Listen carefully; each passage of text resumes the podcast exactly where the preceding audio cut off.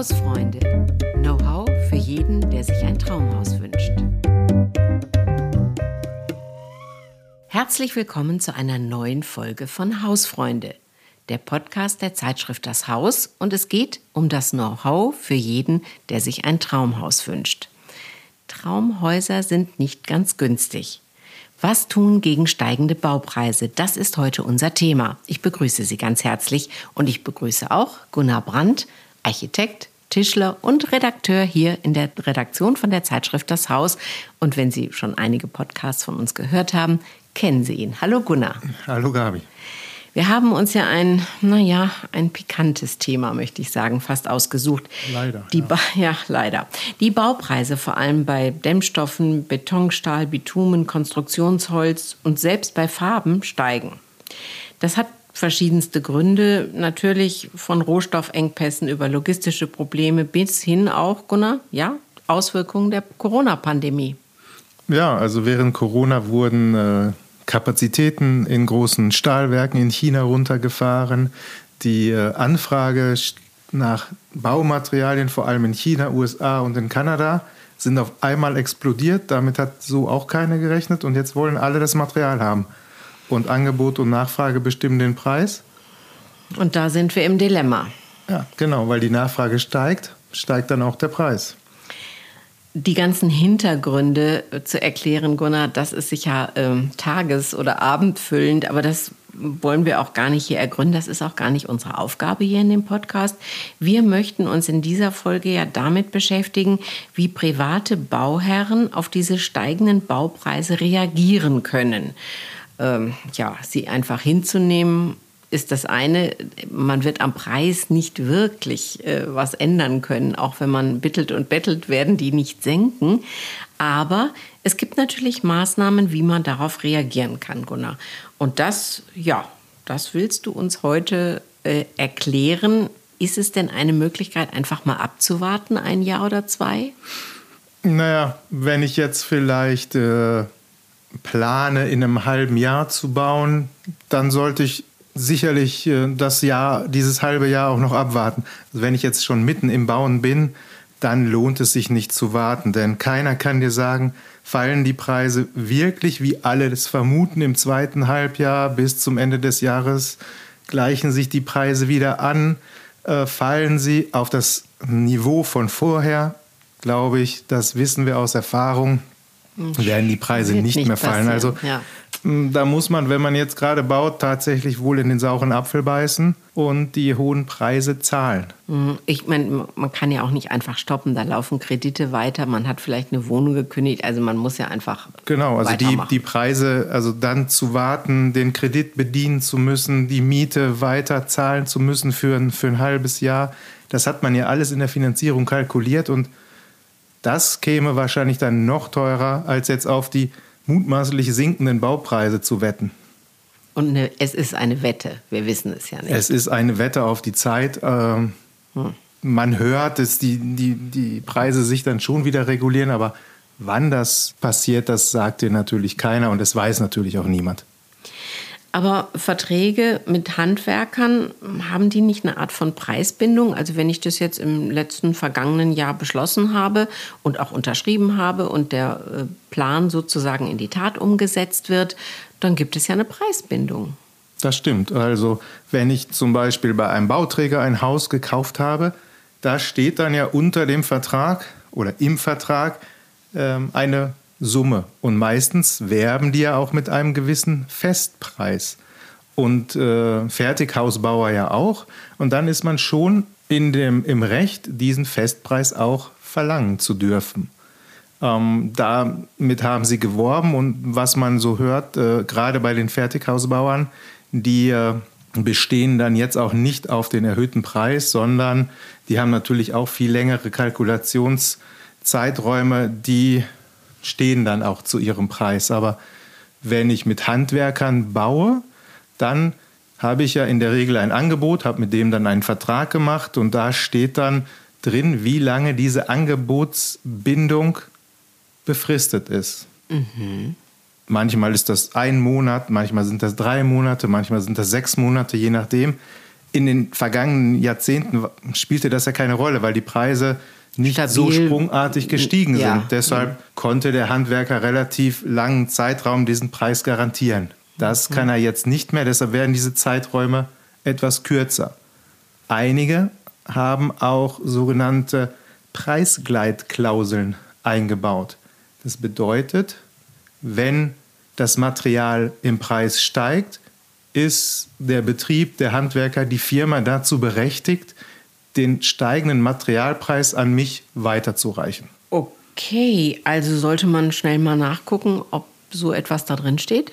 Wenn ich jetzt gerade einen Vertrag abgeschlossen habe, sollte ich da mal reingucken und tatsächlich in den, äh, in den AGBs oder in den, in den äh, zusätzlichen Vereinbarungen da nachschauen.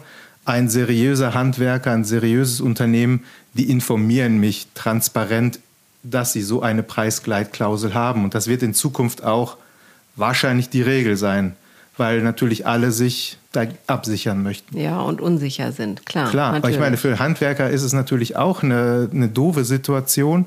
Die haben den Preis für das Holz, für die Fliese kalkuliert und müssen dieses ja auch jetzt zu dem teureren Preis einkaufen. Mitunter kommen einige Handwerker da dann auch äh, an ihre finanzielle Grenze und vielleicht erwischt es auch den einen oder anderen und äh, geht pleite daran. Mhm. Das sollte man sich dann auch überlegen, ob man, wenn man einen Vertrag hat, der mir den Festpreis garantiert, dem Handwerker auch ein Stück entgegenzukommen. Das wäre natürlich äh, sehr, sehr fair äh, dem Handwerker gegenüber, weil er muss ja auch die höheren Preise zahlen. Ähm, Gunnar, gibt es denn noch weitere Dinge, auf die Bauherren bei Verträgen achten sollten? Ja, gerade jetzt in der Zeit sollte ich dann, wenn ich so einen Vertrag zum Festpreis habe, der wurde meistens mit einer funktionalen Baubeschreibung äh, beschrieben, also das, das Bauwerk, äh, dass dann der und der Baustoff, die und die Materialien verbaut werden, die Fliesen, die Armaturen, da ist aber nie richtig festgeschrieben, welches Material, welches Produkt das wirklich ist. Das ist immer nur eine Beschreibung, eine Preisgrenze, mhm. eine Preisregion, mittleres Segment, untere Qualität. Das ist natürlich extrem äh, dehnbar, dieser Begriff. Und da sollte ich dann schon sehr genau gucken. Und wenn ich einen Wunsch zu einem ganz bestimmten Parkett, zu einer ganz bestimmten Armatur, Fenster habe, dann sollte ich das genau in dem Vertrag festschreiben. Es ist immer etwas schwer zu verstehen. Ich nehme vielleicht mal ein Beispiel aus etwas ganz anderem. Du kaufst äh, eine Tafel Schokolade. Mhm. Du kannst dann sagen, in, die, in, dieser funktionalen Baubeschreibung steht dann, okay, die ist 100 Gramm schwer und das ist eine Vollmilchschokolade. Damit ist dann erstmal viel schon mal festgelegt, aber natürlich nicht, ob es eine Premium-Schokolade ist, eine Schokolade vom Discounter oder die quadratisch praktisch gute oder von der lila Kuh. Also da ist eine enorme Bandbreite. Und je genauer ich das beschreibe, welche Preisregion, welchen Hersteller, desto genauer sind die Verträge und der, die Firma kann mich dann sozusagen nicht übers Ohr hauen und ein günstigeres Material einbauen und damit dann Geld verdienen. Okay. Doch nicht so verständlich gewesen? Naja, also. Oder überlegst Wie du genau muss ich nachfragen, was Sehr ich genau. da bekomme? Also, wenn ich einen bestimmten Dämmstoff haben möchte, der von einem Markenhersteller ist, der eine fixierte Wärmeleitgruppe hat, also das äh, beschreibt, welche Dämmqualität dieser Baustoff hat, dann sollte ich das ziemlich genau fixieren. Oder das Parkett, wenn ich lange Dielen haben möchte und äh, die sollen eine dicke Nutzschicht haben, dann muss ich das auch fixieren, weil je dünner die Nutzschicht ist, desto, desto günstiger, günstiger, ist das Paket. Mhm. Äh, also je genauer, je besser formuliert, desto weniger Streit gibt es am Ende. Gunnar, jetzt haben wir schon eine ganze Weile darüber gesprochen, was man alles so beachten muss, auf wie genau man derzeit auch in die Verträge schauen muss und auf die Preise achten muss. Ähm, aber es gibt natürlich viele Menschen, die überlegen jetzt erstmal, suchen vielleicht ähm, ja ein, ein Objekt zu zu kaufen, zu renovieren, dann vielleicht was Älteres, vielleicht auch einen Bauplatz, vielleicht müssen sie was abreißen und um neu zu bauen. Also es gibt ja die unterschiedlichsten Möglichkeiten. Und ähm, ja, häufig genug äh, klagt man derzeit, ja, es gibt ja auch wenig und wenn, ist es teuer. Kann man denn da in den Vorüberlegungen schon, naja, sage ich mal, einen kleinen Preisfaktor einbauen und sagen, okay, ich schaue mal, wie ich vielleicht ähm, etwas günstiger an etwas komme. Klar, man kann schon äh, bei der Auswahl von Grundstücken oder auch, wenn ich nach Altbauten gucke, gewisses Augenmerk darauf legen, dass ich nach einem Grundstück Ausschau halte, die kompliziert zu bebauen sind, also die unheimlich schmal und dafür lang sind. Also jetzt hatten wir ein, ein Haus im, in unserem Wettbewerb Goldenes Haus, das hatte nur noch von Außenmauer bis Außenmauer 4,80 Meter. Weil unter Berücksichtigung nach rechts und links jeweils drei Meter war das nur noch über. Das stand jahrzehntelang leer, weil keiner sich darauf getraut hat zu bauen. Mit einem guten Architekten ist das möglich. Natürlich muss ich als Bauherr dann auch bereit sein, gewisse Kompromisse und nicht das quadratische, äh, rechteckige Haus, äh, zweigeschossig, Satteldach darauf. Da muss ich natürlich auch ein bisschen flexibel sein. Und dann, wenn ich solche Grundstücke finde, das sind meistens Restgrundstücke in Baugebieten, weil das vor, beim Teilen irgendwie übrig geblieben ist und da interessieren sich Bauträger nicht so dafür, weil die da nicht ihr Schema F draufballern können. Äh, da habe ich dann natürlich Chancen. Oder ich gucke nach Altbauten, die schon wirklich extrem runtergekommen sind. Da muss ich natürlich viel machen. Wenn ich selber Handwerker bin oder handwerkliche Qualitäten habe, kann ich natürlich mit Eigenleistung ein bisschen was sparen. Mhm. Man kann natürlich auch gleich bei der Suche äh, schauen, dass man vielleicht ähm, doch Gegenden äh, mit berücksichtigt, die vielleicht noch nicht so im Zentrum äh, des Begehrens liegen und nicht so die Premiumlage sind, sondern vielleicht kann man auch da ein paar kleine Abstriche machen, wohl überlegt natürlich, das, das ist schon klar. Ähm, aber ich glaube, man, man man darf sich da den Mut auch nicht nehmen lassen und sagen, ach nee, das geht jetzt, ist alles zu teuer sondern man muss, glaube ich, so ein bisschen in, in die Details reingehen und sich selber überprüfen, was sind wir bereit, was wollen wir, wo können wir Kompromisse machen. Ist das so ein Ansatz? Das ist auf jeden Fall ein guter Ansatz und vor allem Zeit mitbringen, also nicht ungeduldig werden. Ähm, diese, diese ja, Perlen, sage ich mal, äh, mhm. danach muss man wirklich tauchen und manchmal auch etwas tiefer und das dauert dann eben etwas länger. Und äh, vor allem muss ich mich selber als Baupaar darauf einlassen, so einen anderen Weg zu gehen und auch selber bereit sein, anders zu bauen.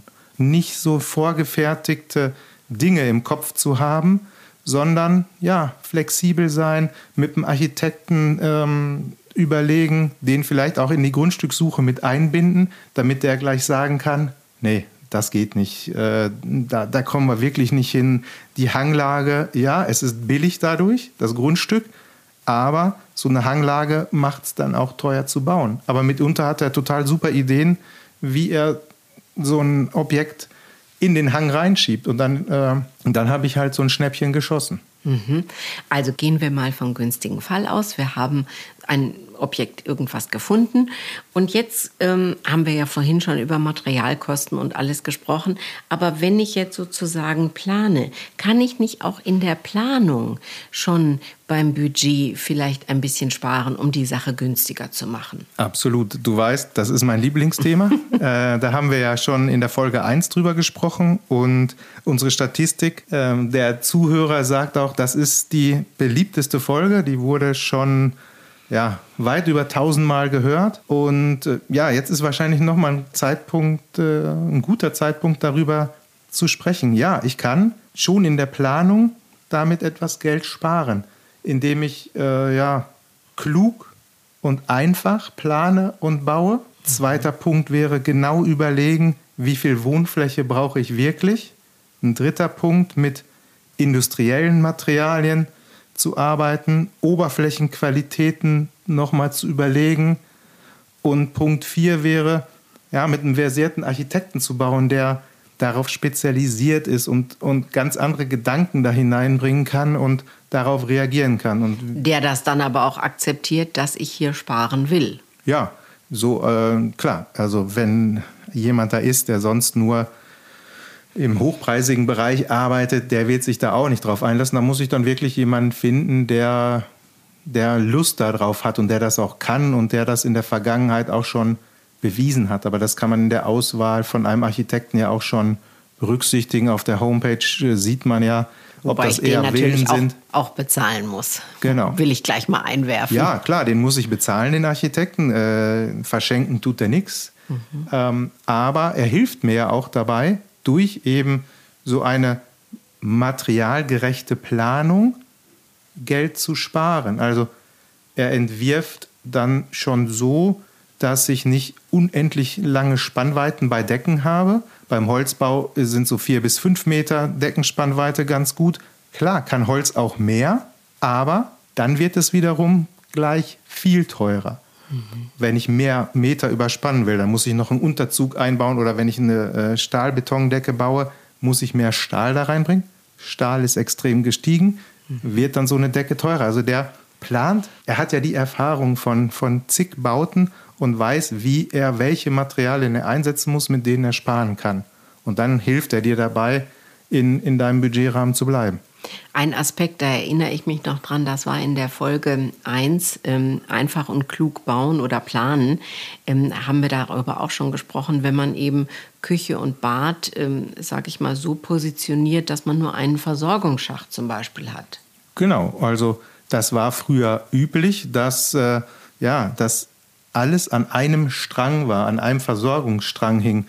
Äh, manche Häuser, da ist äh, die Küche da, das Badezimmer da, im Obergeschoss ist es nochmal verstreut.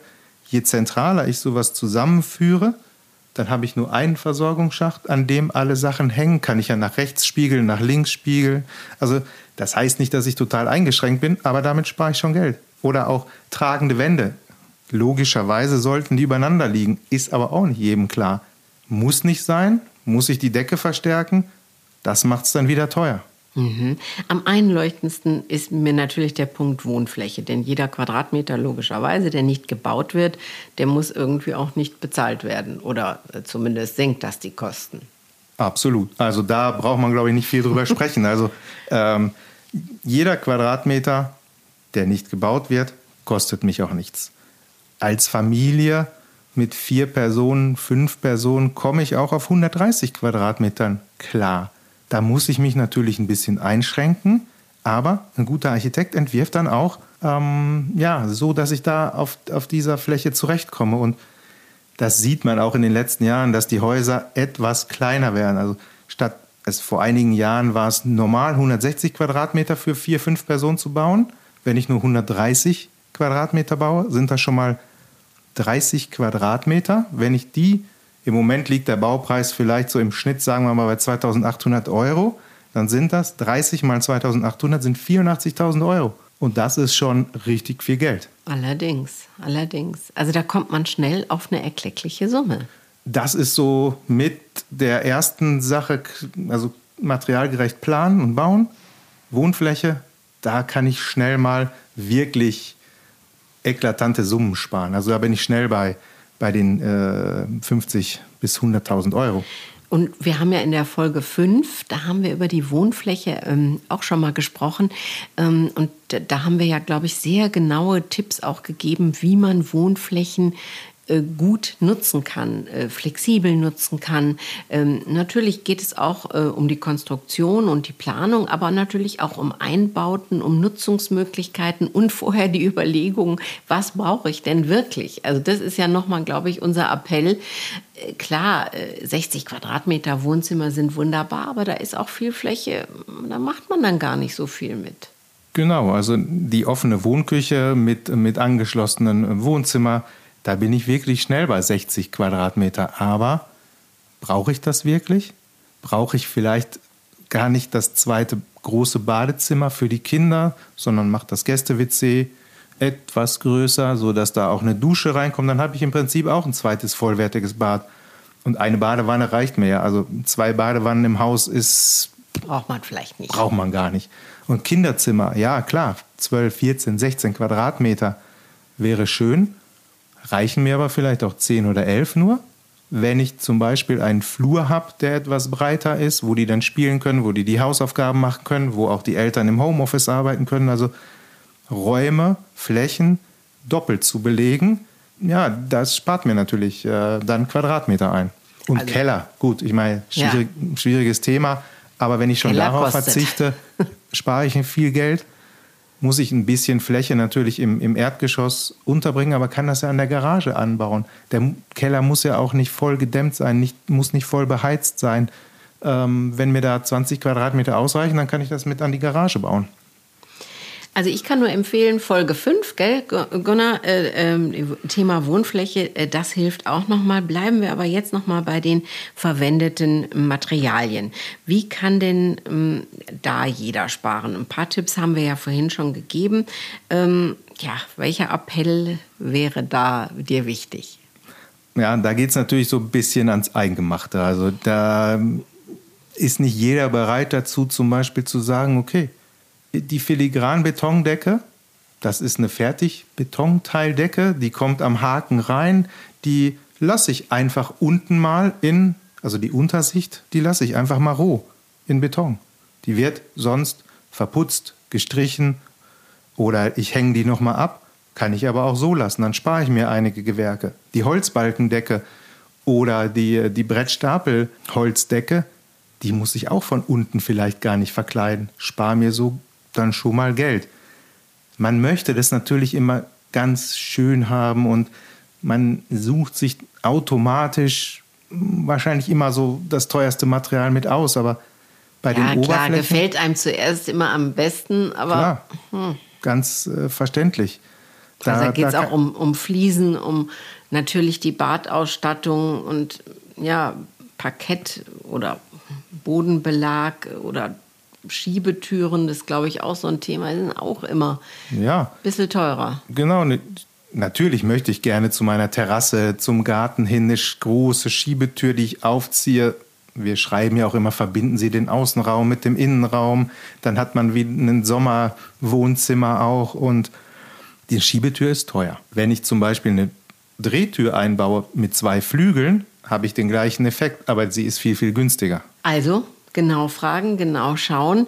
Ähm, gibt ja auch Nachbarn jetzt bei den, bei den Niederländern. Also es muss man sowieso sagen, wir bauen ja in Deutschland, glaube ich, sehr auf einem sehr hohen Niveau, sehr gut. Also ich kenne jetzt USA vor allen Dingen, da äh, kriegt man einen ordentlichen Schreck, wenn man da mal so einen Rohbau sieht. Äh, das wird alles sehr viel einfacher gemacht und ich glaube, bei den Niederländern ist das auch ein bisschen so soll man da auch mal schauen und da vielleicht ein paar Ideen herbekommen? Ja, wir, wir bauen mit die luxuriöse, luxuriösesten Häuser. Das ist tatsächlich so. Die Franzosen, die Briten und die Niederländer, die bauen etwas pragmatischer. In den Niederlanden, wenn du da so in so einem Ferienhaus bist, da siehst du Leitungen, die auf Putz laufen. Oh. Wir schlitzen ja die Wände. Die sind vorher gemauert worden. Dann ziehe ich da Schlitze rein, ziehe da die äh, Leitungen durch, dann verputze ich das wieder. Das ist natürlich Arbeit. Arbeit kostet Geld. Die ziehen das einfach mal sichtbar ähm, auf, auf den Wänden. Geht auch. Muss man sich nur mit anfreunden. Das ist bei uns noch nicht so populär, aber es ist eine gute Maßnahme, um damit auch Geld zu sparen. Und wenn man dann ja mal zwei Wochen in so einem Ferienhaus ist in Holland, ja, dann guckt vielleicht man sich das mal an. einem sogar. Ja, vielleicht gefällt dir das und es fällt dann auch gar nicht so stark auf. Wir müssen uns da auch so ein bisschen von unseren gewohnten Denkweisen, Annehmlichkeiten, Annehmlichkeiten ein bisschen verabschieden. Das tut weh, das tut allen weh, klar.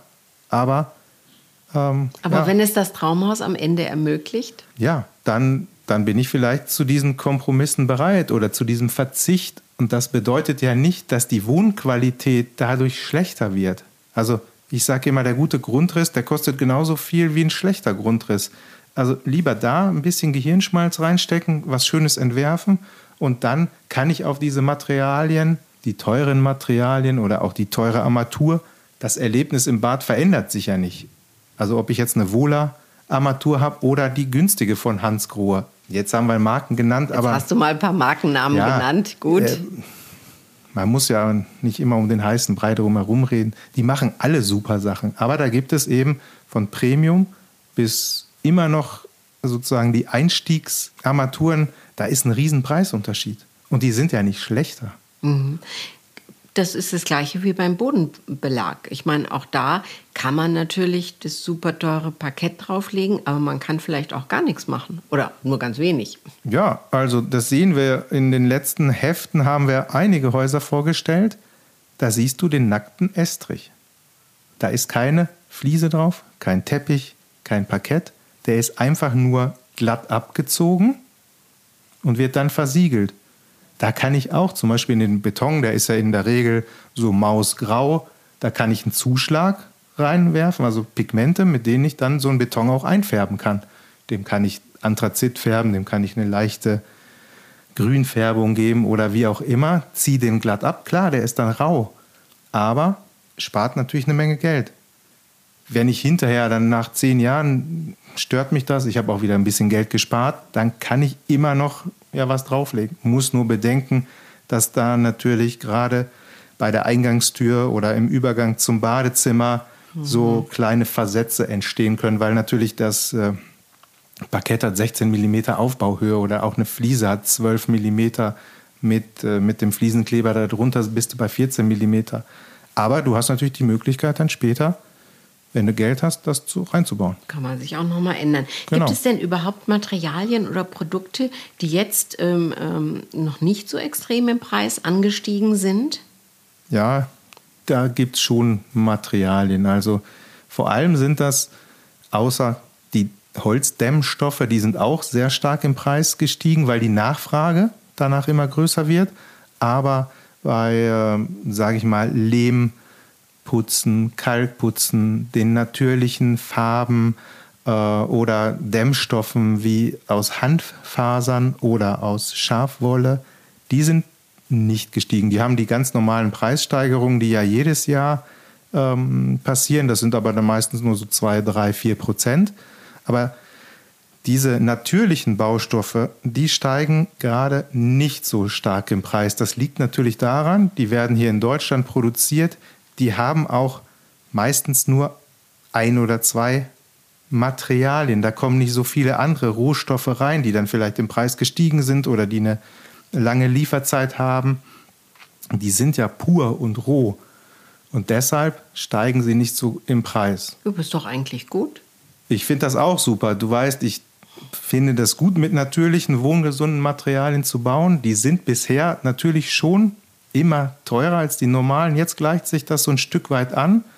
Das ist dann vielleicht ganz gut, dass der ein oder andere dann diesen Preisunterschied jetzt bereit ist, weil er Wert darauf legt, von, von gesunden Materialien umgeben zu werden, die nicht so ausdünsten und hat ja auch, also es schont die Umwelt und ist für mein Wohlbefinden ja auch ganz gut. Ja, also insgesamt natürlich äh, mal wieder eine nicht ganz einfache Sache, äh, diese steigenden Baupreise äh, so ein bisschen äh, in den Griff zu kriegen für private Bauherren. Da steckt doch eine Menge Überlegung dahinter. Ähm, aber Tatsache ist, wir haben jetzt einige Dinge angesprochen. Ähm, man kann doch an der einen oder anderen Ecke wirklich, ähm, also eklatant sparen oder in der Summe dann äh, sich aufsummieren, doch eine ganz schöne Menge. Und insofern ähm, sollte man sich vielleicht jetzt nicht abschrecken lassen. Nein, also das ist erstmal, ja, da wirst du vor den Kopf gestoßen, dir werden vielleicht Illusionen für den Moment geraubt, aber es bietet ja auch eine Chance, Sachen zu hinterfragen, zu überlegen und ja, einmal schütteln, sammeln und dann äh, in die Hände spucken und mutig vorangehen. Mutig vorangehen, weil meine, die Baupreiskurve kann man sich angucken, die steigt immer. Da sind dann so Peaks drin, wie jetzt gerade, das ist ärgerlich, aber billiger wird es einfach nicht. Wahrscheinlich nicht. Aber dann müsste ja, ich meine, eine logische Schlussfolgerung für mich wäre jetzt so ein bisschen, dass Altbauten in Zukunft sicherlich immer noch gefragter sein werden, denn da steht ja schon alles, man muss sozusagen nicht komplett von Null äh, beginnen und das ist doch dann eigentlich auch wirklich ein, ein Ansatz, den man sich richtig nochmal überlegen kann. Absolut. Also klar, die Altbauten, die steigen dann auch im Preis, das ist mhm. logisch. Ja. Es gibt welche, die sind in so einem guten Zustand, da habe ich nur wenige kleine Schönheitsreparaturen, die ich machen muss. Kann dann fast direkt einziehen. Dann gibt es aber auch so welche, Da steht dann in den Immobilienanzeigen immer Handwerkertraum oder äh, für, für äh, Eigenleistung. Äh, das sind günstige Häuser. Muss ich natürlich was reinstecken, aber die, ja, es, es steht schon da. Ich kann damit Ressourcen schonen. Ich, was ja auch ein wichtiges Thema, oder es wird immer wichtiger, alte Materialien wiederzuverwenden. Kreislaufwirtschaft oder Upcycling, ähm, dass ich gucke und nicht mehr so arglos alles einfach in einen Container reinhaue, weil das ist einfach. Ich kann ja aber auch alte Holzbalken wiederverwenden, kann daraus ein Carport bauen, wenn ich den Dachstuhl neu machen muss. Da, ich, ich kann einfach Materialien ein zweites Mal oder auch ein drittes Mal verwenden. Das, das ist, glaube ich, äh, auch eine Chance, natürlich Geld zu sparen. Und da tue ich der Umwelt was Gutes mit und ähm, ja. Und mir persönlich irgendwie auch. Ja, also das, ich glaube, das, das wird in, in Zukunft immer wichtiger. Es gibt da schon in allen Bereichen so Entwicklungen und Tendenzen. Und auch die Handwerker, die sind da noch nicht so ganz. Klar, die wollen neu bauen, da können sie, das können sie besser kalkulieren, dann verdienen sie besser, aber auch die werden gezwungen, wenn immer mehr Bauherren nachfragen, dann werden die sich auch ändern. Und die müssen auch einige Dinge überdenken. Und das ist, glaube ich, ja, die Chance daran, an dieser Krise der steigenden Baupreise, dass sich bei uns allen das Denken verändert. Ja, ich kann und darf jetzt mal ein bisschen Werbung machen für die Zeitschrift Das Haus. Wir haben viele solcher Beispiele äh, im Heft. Ähm, also da kann ich Ihnen nur raten, liebe Zuhörerinnen und Zuhörer, dass Sie vielleicht mal reinschauen in das Haus oder auch auf haus.de, äh, unser Online-Portal. Auch da haben wir viele Beispiele und wir freuen uns natürlich, Gunnar, wenn uns jemand schreibt und vielleicht auch eine Idee hat und mit uns in Kontakt tritt. Ähm, gerne unter hausfreunde.haus.de. Wir freuen uns drauf. Genau, schauen Sie auch mal wirklich ins Internet. Also, wenn Sie die Zeitung noch nicht kennen, Sie hören jetzt nur Hausfreunde, meine, man kann uns auch abonnieren, aber man kann auch im Internet unter den Hausideen sich die Häuser anschauen, die wir im Heft vorstellen. Und äh, da haben wir in der Vergangenheit einige Häuser gezeigt, Altbauten. Da denkst du, puh, da traue ich mich aber nicht dran. Und dann siehst du diese Bilder äh, und die Bauherren sind stolz und glücklich darauf. Und das, äh, das macht dann ja auch Mut und gibt einem Inspiration, es tatsächlich anzupacken. Das ist ein schönes Schlusswort anpacken und sich nicht gleich abschrecken lassen. Wir wünschen Ihnen ja alles Gute und viel Erfolg natürlich. Gunnar, Bis zum vielen nächsten Dank. Mal. Ja, ciao, tschüss. ciao. ciao.